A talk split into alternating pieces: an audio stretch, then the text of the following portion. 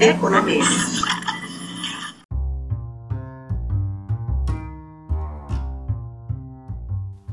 Produzir o que, como e para quem? Essas são questões clássicas da microeconomia que no Brasil tem alguns desafios relacionados à informalidade, economias de escala, inovação para alcançar novos mercados e redução de impactos ambientais. Esses são alguns dos desafios relacionados para a próxima década especificamente. São questões importantes para a produção. Enquanto o mundo vê a economia do século XXI pautada em tecnologias de informação, patente, indústria 4.0, o Brasil fortaleceu nas últimas duas décadas a posição de celeiro do mundo, exportando commodities, especialmente em estado bruto. De fato, a participação da indústria no PIB caiu nos últimos anos. Uh, apesar dos serviços ainda corresponderem a maior parte do valor da produção, tem-se essa exaltação uh, do agronegócio e mesmo com esse movimento de startups do agro, com sede informal em Piracicaba, a economia nacional ainda perde muitas chances em verticalizar a produção, agregar valor em pesquisa e desenvolvimento na indústria, uh, melhores serviços, biotecnologia, etc.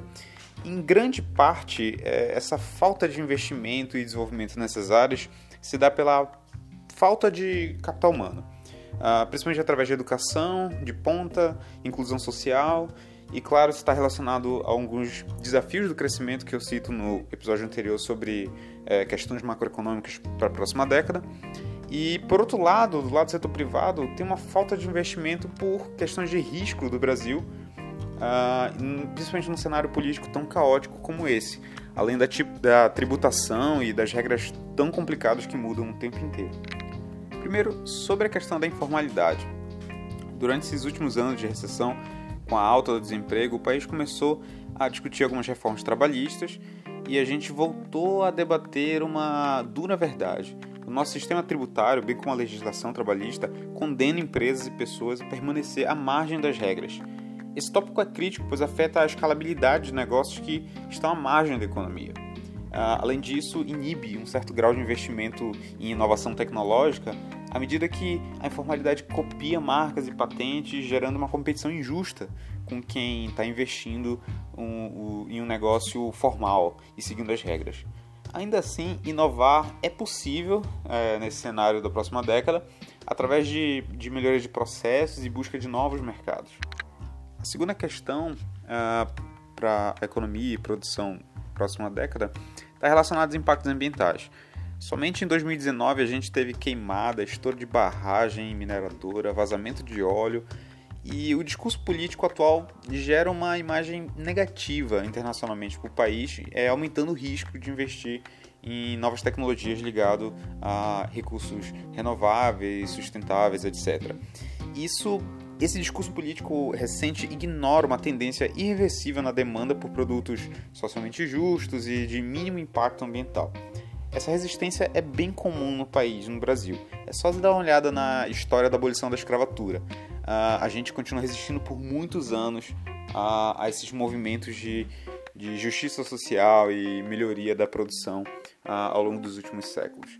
Ainda assim, é, não muda o fato de que é melhor a gente aproveitar as oportunidades de negócio agora associadas ao tema do que ser entrar atrasado. E tem várias empresas, inclusive do próprio agronegócio, que está ligada nesse movimento. É, um exemplo disso tá na desse tipo de oportunidade está no, no plano nacional, plano nacional, no plano internacional de, da organização da, de aviação civil para compensar suas emissões. Chama ICAO, ICAO. Eles estimam um mercado de 1,6 bilhões até 2035 para investir em compensação das suas emissões e, e o Brasil seria um ótimo mercado se não fosse esse discurso avesso à parte ambiental.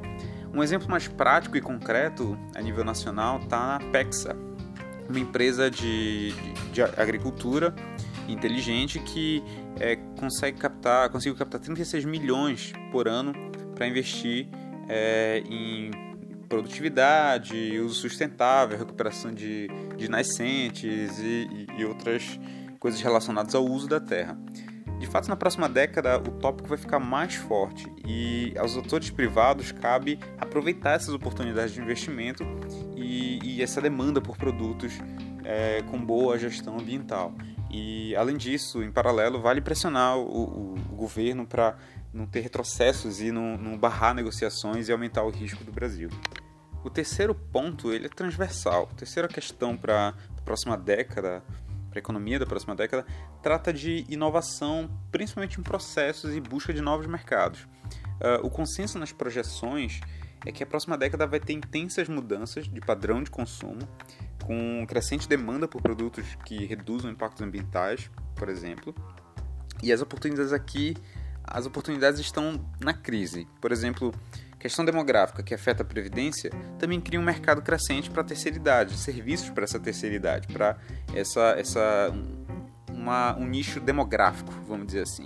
Além disso, é, esses mercados emergentes é, acontecem muito também em, em, diferentes regiões. Então, você começa a descentralizar a economia daqui para frente, é, descentralizar geograficamente em, em, áreas que antes eram consideradas periféricas. É, a, a, gente agora tem mais urbanização e mais demanda por serviços básicos de, e soluções em logística, a, serviços de entrega, por exemplo, como Rappi, Uber.